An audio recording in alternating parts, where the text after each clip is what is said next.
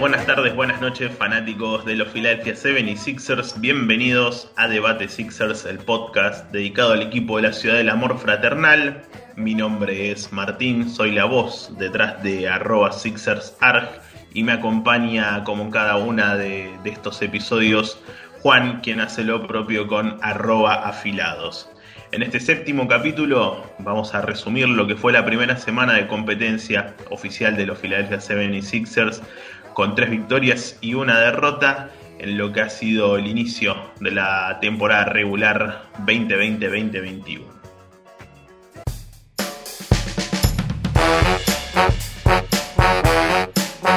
Filadelfia comenzó su temporada en sintonía a lo que había sido los dos partidos de preparación, con un equipo que eh, le costó agarrar ritmo en cada uno de los partidos que disputó, pero que encontró en, en Envid una figura destacada y sobre todo en la primera noche, cuando vencieron a los Washington Wizards, una buena actuación de, la segunda unidad y del trabajo defensivo del equipo de Doc Rivers.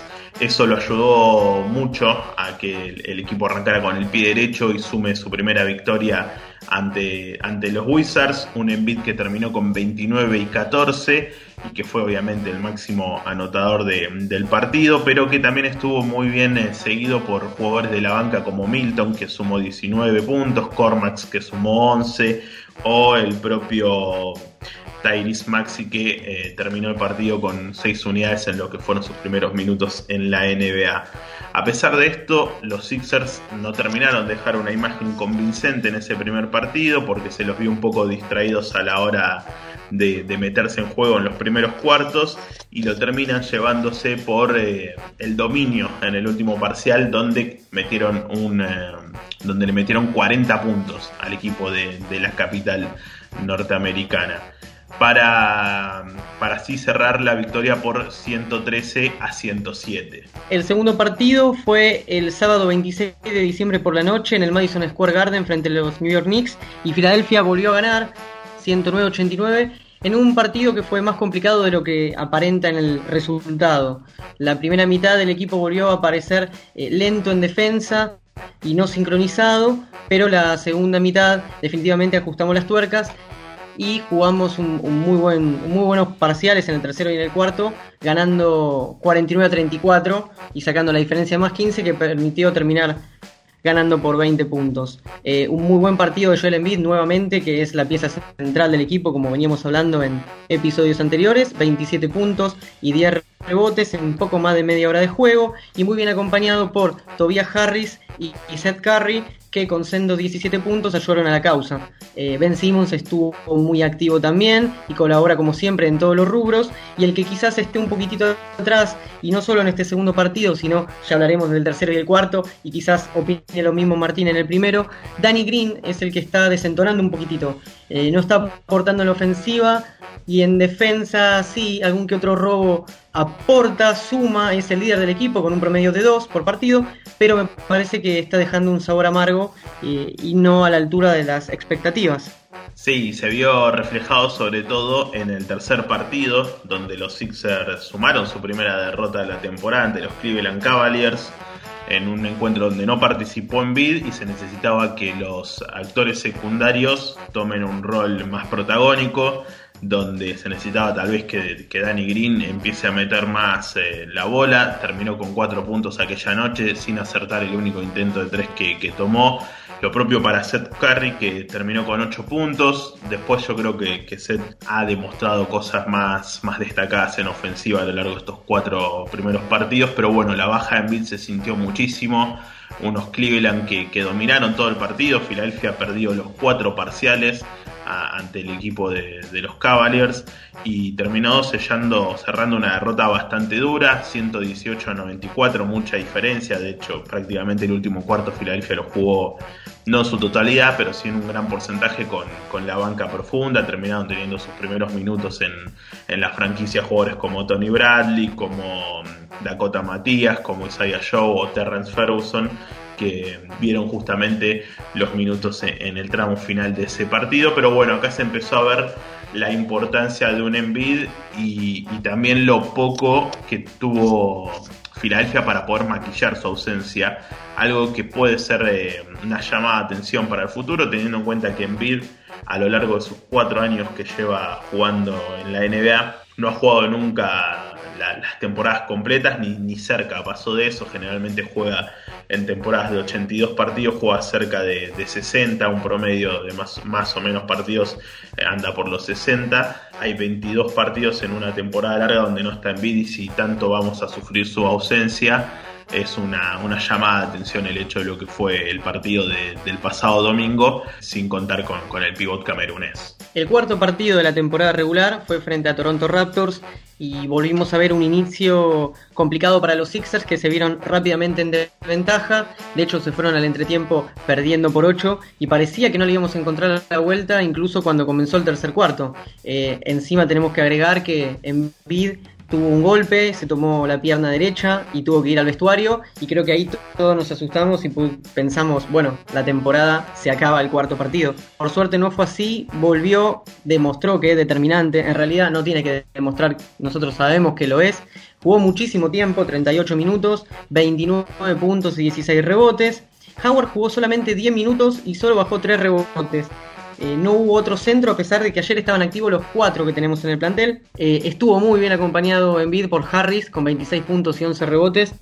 Y hay que decir que a Toby al principio de la temporada e incluso en la pretemporada se le pegó mucho y su rendimiento es claramente de menor a mayor. Seth Curry también aportó con 17 puntos y está siendo consistente. Y de hecho metió el triple más importante del equipo a poco de terminar el partido. Y bueno, Ben, como siempre, sigue repartiendo surtido, pero, pero 11 puntos, 13 eh, rebotes, 7 asistencias. Sigo teniendo una sensación extraña respecto a su juego porque no volvió a tomar un triple, creo que solo tomó uno en lo que va de la temporada y estuvo un poco impreciso, no, no está agregando juego exterior. Que decir que, que, bueno, Milton tampoco estuvo a la altura de los últimos partidos con solo 7 puntos y Danny Green mantuvo esta constante también con 7 puntos y la verdad que está promediando solo 4,8. No es que me ensañe con Danny Green, pero es que es más que evidente que es el único de los titulares que está uno o dos casilleros atrás. Terminamos la semana 3 a 1, que está en el orden de lo que habíamos hablado Martín la semana pasada en el anterior episodio. Quizás si teníamos que elegir qué partido vamos a perder, era o con Toronto o el debut con Washington por una cuestión de la jerarquía de, Westbrook y de Bill. Y terminamos perdiendo el partido que no fue en vida, el segundo de noches consecutivas. Eh, de todas maneras, creo que de los números estamos bien y es un arranque bastante aceptable, con mucho por, mejorar, por supuesto, pero estamos bien. Un arranque de temporada que ha sido un poco raro, no para los Sixers, que como bien decías vos, Juan, en, el anterior episodio habíamos remarcado el hecho que la lógica sería arrancar con un récord de 3-1, aunque no hubiera sido descabellado arrancar con 4-0 pero que ha sido raro sí para el resto de los equipos. En la, en la conferencia del Este, hoy arriba están Orlando Magic y Atlanta Hawk, los dos eh, invictos. Orlando ganó los cuatro que jugó, Atlanta tres. Y después aparecen equipos como Cleveland, justamente uno de nuestros verdugos, que en la noche que nos ganó a nosotros tenía había alcanzado su tercera victoria sin derrotas en la temporada. Aparece un New York Knicks, que creo que, muchos fanáticos deben estar entrando a la página a sacarle captura del momento que están clasificándose a playoff.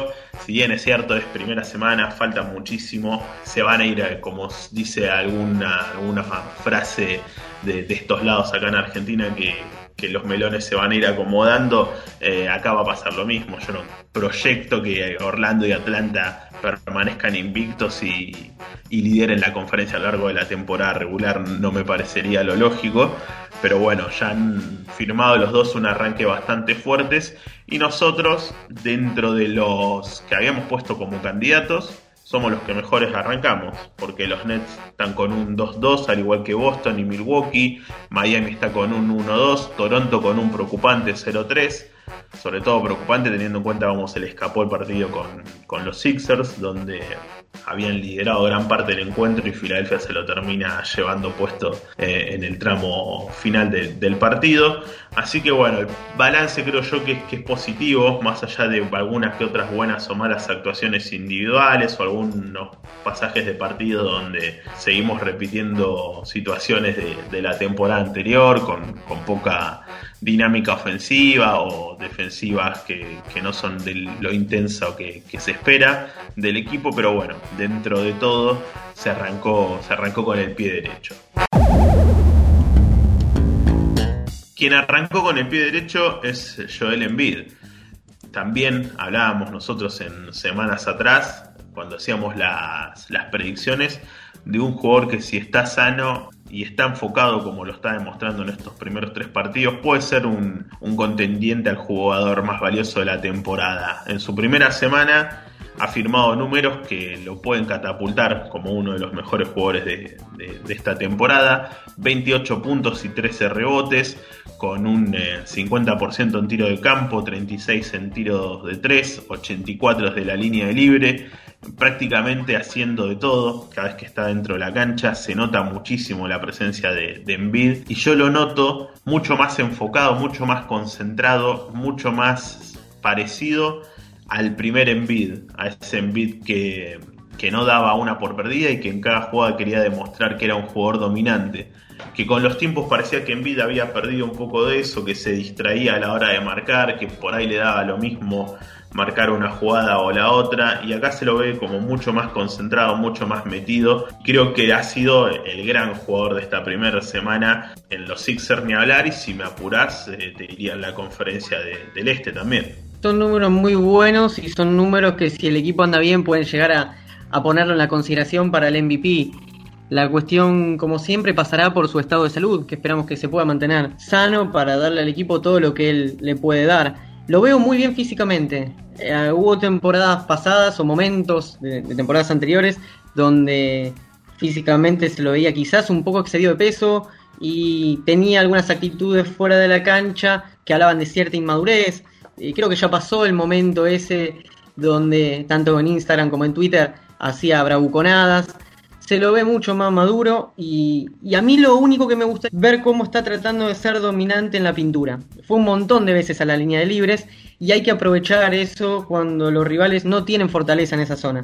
Hablamos muchísimo de cómo Toronto se había visto disminuido en su potencial defensivo con las pérdidas de Margasol y de Ibaka y parecíamos encaprichados por momentos en tomar tiro externo. Incluso en Bid, en la primera mitad, tomó más tiros de afuera que erró que los que tomó en la zona pintada. Si puede tratar de, si el equipo lo acompaña, si él empieza a darse cuenta, a intuir cuándo tiene que ir por un lado, cuándo tiene que jugar afuera, cuándo tiene que ir adentro, va a ser determinante y, ojalá pueda estar en la, en la conversación por el MVP con respecto a un par de cosas que decías, hay que decir que Embiid se perdió el partido con Cleveland por una contractura en la espalda, que incluso no creo yo que fue más por descanso, lo de la contractura es el famoso parte que pasas como para justificar una ausencia, porque Embiid estaba listado como jugador activo hasta una hora y media antes del partido, incluso estaba haciendo movimientos precompetitivos con, con los compañeros y tomaron la decisión de, darle esa noche de descanso, habiendo jugado el día anterior y bueno, pusieron que tenía una contractura en la espalda. Luego, contra Toronto, sucedió esta situación que también explicabas vos, de esa acción en donde se terminó tomando el músculo de la pierna derecha, de la parte de atrás de, la rodilla vendría a ser, pero no, no pasó a mayores y de hecho después de eso Embiid regresó y Filadelfia metió un parcial que si no me equivoco de 11 a 0 para meterse de lleno en el, en el partido. Hay un par de cuestiones que tiene que seguir puliendo en su juego que tiene que ver sobre todo con la toma de decisiones, que son muchos jugadores se ve en la, maduración o en la cantidad de, partidos que, que, tienen en el lomo, porque en el partido contra Toronto justamente se dieron dos pérdidas por violación de 24 segundos que se repitió la misma situación en bit con 4 o 5 segundos con la pelota en la mano y, no tomando una decisión rápida y soltándola cuando al reloj le quedaban menos de, 3 segundos. Ya en, el viaje hacia un compañero se consumieron esos segundos y se terminó venciendo los, los 24. Esas son cosas que tienen que, pulir en bid Pero bueno, para Filadelfia es una buena noticia que Envid haya arrancado la temporada como la arrancó, pero a su vez es una, es una alarma el rendimiento que demostró el equipo cuando no estuvo en bid en la, noche del domingo ante, ante los Cavaliers, eh, porque la verdad es que fueron unos Sixers muy descafeinados, que les faltaba intensidad, que se notaba que, estaban un toque poco perdidos en las cuestiones ofensivas, no tenían el referente, el hombre que, tomaba o por el que giran gran parte de, las ofensivas de, Filadelfia y obviamente también un líder anímico como, como está haciendo Envide en estos primeros partidos. Eso es un trabajo, creo yo, que tendrá que hacer Rivers, el hecho de encontrar eh, soluciones a, las ausencias de Envid, pero un Envid que eh, está jugando muy bien, está teniendo grandes porcentajes, está teniendo números muy importantes y, ojalá esta sea su gran temporada. Es algo que venimos buscando hace mucho, que, que Envid deje de ser la, la promesa de hombre que puede romper la liga y finalmente lo concrete, que finalmente sea él el encargado de, convertirse en el gran hombre alto de, la NBA. No así esperanzador fue el comienzo de, la banca. Nosotros habíamos dicho en los partidos de pretemporada que, que el, el banco suplentes había demostrado un buen nivel, un Mike Scott que se parecía al del primer año en Filadelfia, un Jake Milton totalmente distinto a lo que había sido eh, su, último año, cumplía un rol más de anotador viniendo desde la banca, pero la verdad que sacando el primer partido, el rendimiento del recambio no ha estado a la altura de lo esperado. Sí, no estuvo a la altura de lo esperado y encima se suma la lesión del turco Furkan Kormas, que junto a Jake Milton eran las opciones quizás 6 y 7 para, para los relevos. Eh, ahora el puesto, los minutos de juego de Cormax lo, lo tomó en parte Tybull, que todavía sigue sin anotar puntos en, en, lo que va de la temporada. Maxi es de los suplentes el que me parece el más revulsivo, el que puede llegar a romper un poco con, con la estructura del equipo. Eh, pero si tenés encima un titular como Danny Green que no está encestando, quizás el puesto que más variantes tiene, que es el, de 2, empezás a tener muchas opciones, pero pocos rendimientos consistentes. Me gustó, tengo que decirlo, igual jugó minuto basura, como suelen catalogarse. Lo que vi de Dakota Matías, que por primera vez le noté buena mano tomó buenas decisiones, pero bueno, es algo que no podemos llegar a juzgar del todo por exactamente tratarse de, minutos que a casi nadie le importan, solo suman para las estadísticas. Mike Scott tampoco estuvo consistente como sí lo estuvo en, la pretemporada. Y bueno, evidentemente vamos a sentir la baja de Cormax porque era una de las principales opciones de, anotación desde la, de la banca considerando que no aporta casi que en otro rubro, ¿no? Y es preocupante, es preocupante porque Cormax tiene un, desgarro, si no me equivoco, o una contractura severa y va a estar por lo menos dos semanas de baja. Quien asume esos minutos que, tenía Cormax, quien en los primeros tres partidos que disputó fue el segundo máximo anotador desde la banca, detrás de Jake Milton, con, seis puntos. Quien asume esos minutos es eh, Matisse Taibul, que eh, como bien de decías vos, todavía no anotó puntos. Y si vos repasás el, el, apartado estadístico de Taibul, promedia 0.3 rebotes, 0 puntos, 0 asistencias, 0.3 robos y 0 tapas.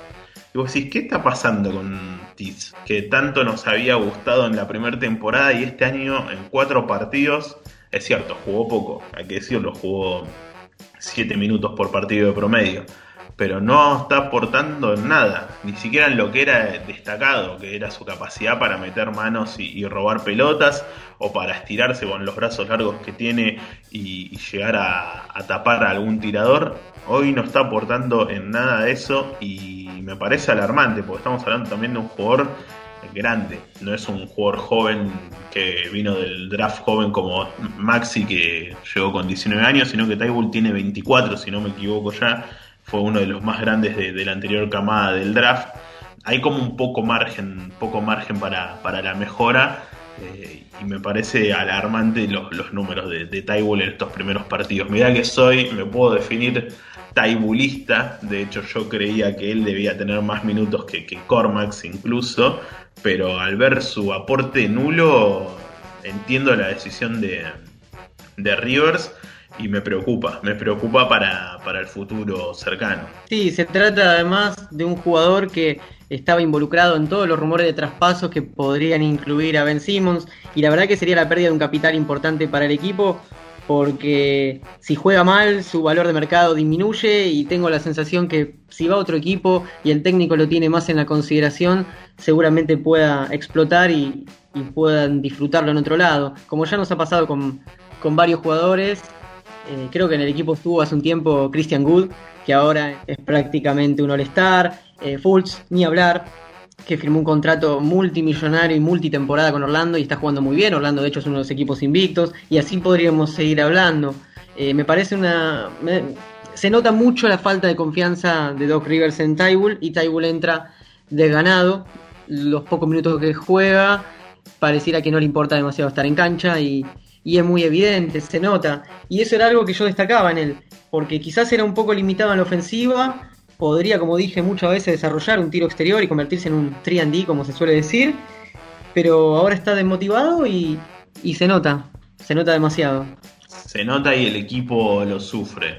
Como también sufre estos, estos rendimientos irregulares de, la banca, con, un, con jugadores como, como Cormax que está tirando para un 25% de 3, Milton para un 26, Scott para un 29. Necesita ahí, ahí necesita levantar urgentemente el equipo de, Rivers, porque si no le va a pasar factura cuando vos dependés tanto de tu, quinteto titular y no tenés recambio. Eh, se complica, las temporadas se hacen largas y sobre todo después lo terminas pagando en, playoff cuando se utilizan menos jugadores, 8 o 9 jugadores, pues se utilizan jugadores que, sean productivos y que aporten cosas al equipo. Pero bueno, eh, como hemos dicho en, anterior, en el anterior capítulo, cuando repasábamos la, pretemporada, son los primeros partidos. Esperemos que pasen las semanas y que los jugadores vayan levantando su nivel, porque van a ser, eh, va a ser necesario que eso suceda y yo creo que, terminará sucediendo. Es un buen jugador de básquet Daibul y no se va a olvidar de, jugar de un día para el otro, más allá de, la poca motivación que tenga hoy eh, por la poca consideración que, que tenga Rivers en él. Repasamos los próximos partidos que se le vienen a, los Sixers. Estamos hablando de que va a ser una semana eh, sin eh, back to back. La que viene así, no, perdón, vamos a tener un back to back el próximo miércoles y jueves de la semana. Vamos a estar jugando el 31, último partido del año, ante Orlando, ante los Invictos en el Amway Center. Lindo partido ese. Como decíamos, enfrentamos al invicto y líder de la Conferencia del Este, que tiene un, uno de los novatos más destacados de esta temporada. Y que bueno, va a ser un lindo encuentro ese para verlo. Siempre salen buenos cruces entre, entre y el centro Busevich de, de los Magic. Así que es un, es un interesante partido. Pero bueno, hay que ver quienes pueden verlo porque va a estar con, justo pegado con la cena de fin de año y va a ser un, horario ahí medio complicado para, para observar ese encuentro. El siguiente partido será el sábado 2 de enero, inauguramos el año eh, a las 21 horas Argentina contra eh, los Charlotte Hornets. Vamos a jugar de local, donde tenemos un invicto que ya supera el año y va a ser un partido muy interesante. Eh, a priori deberíamos ganar pero va a estar bueno ver a la Melo Ball, que hay mucho hype también y, viene teniendo buenos partidos. Sí, contra Charlotte que vamos a jugar dos, no noches consecutivas, sino dos partidos consecutivos, porque el 4 de enero vamos a estar enfrentándolos a ellos nuevamente, otra vez en el Wells Fargo Center, otra vez ahí contra, contra la Melo, contra Gordon Hayward, un partido interesante, pero un partido que creo yo que está entre los famosos ganables, los dos, lo que podía derivar en otra semana de, buenos resultados para, para, los Sixers. Y la semana se va a cerrar con el back-to-back que vamos a tener el miércoles 6. Vamos a estar recibiendo a Washington a las 21 horas en el Wells Fargo Center. Y el jueves 7 vamos a estar jugando contra Brooklyn en el Barclays Center en lo que va a ser seguramente el primer gran partido de los Sixers. Porque uno esperaba el encuentro contra Toronto, si bien habíamos anticipado que Toronto estaba en curva descendente ya hace una temporada y, se vio el otro día, eh, si bien le hizo partido a Filadelfia y lo dominó, el cierre del encuentro le, costó muchísimo a los Raptors y los Sixers se lo terminaron llevando puesto, pero ahora contra Durán y Kyrie eh, va a ser un lindo, lindo duelo ahí en Brooklyn. La lástima es que sea el segundo partido de un back-to-back, así que quiere decir que en uno de los dos partidos posiblemente se guarde a, a. Sí, eh, los Brooklyn Nets que vienen con un registro de 2 a 2 y han perdido dos partidos bastante complicados. Uno casualmente contra los Charlotte Hornets el domingo 27 de diciembre por 2 puntos, 106-104. Así que ahí tenemos otro aliciente para, para los dos partidos que vamos a jugar contra Charlotte. Y luego contra los Grizzlies 116-111 en la prórroga. Como bien decía Martín, es una lástima que sea el segundo partido un back-to-back. back to back porque Brooklyn va a estar muy descansado, va a jugar el martes 5 de enero contra Utah, también de local, y tienen 48 horas para recuperarse y jugar contra nosotros también de local, sin viajes. Eh, y además ya están dosificando tiempo de juego, por lo que estuve viendo, Kyrie eh, ha descansado algún que otro partido y, bueno, tienen la verdad las de ganar en este caso. Va a ser eh, una semana con mucha actividad, vamos a tener cinco partidos, como bien decíamos, y yo creo que estamos para, para un 3-2-4-1. ¿eh?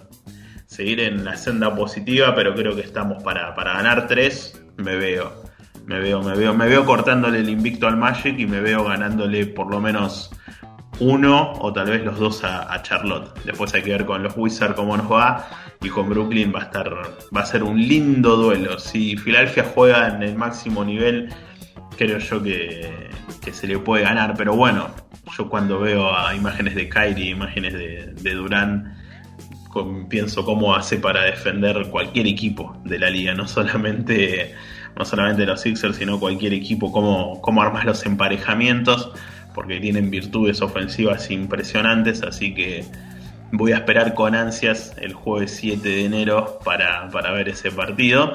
Y después, bueno, después grabaremos el octavo episodio con el resumen de, lo que ha dejado esas presentaciones. Cerramos este séptimo episodio de Debate Sixers.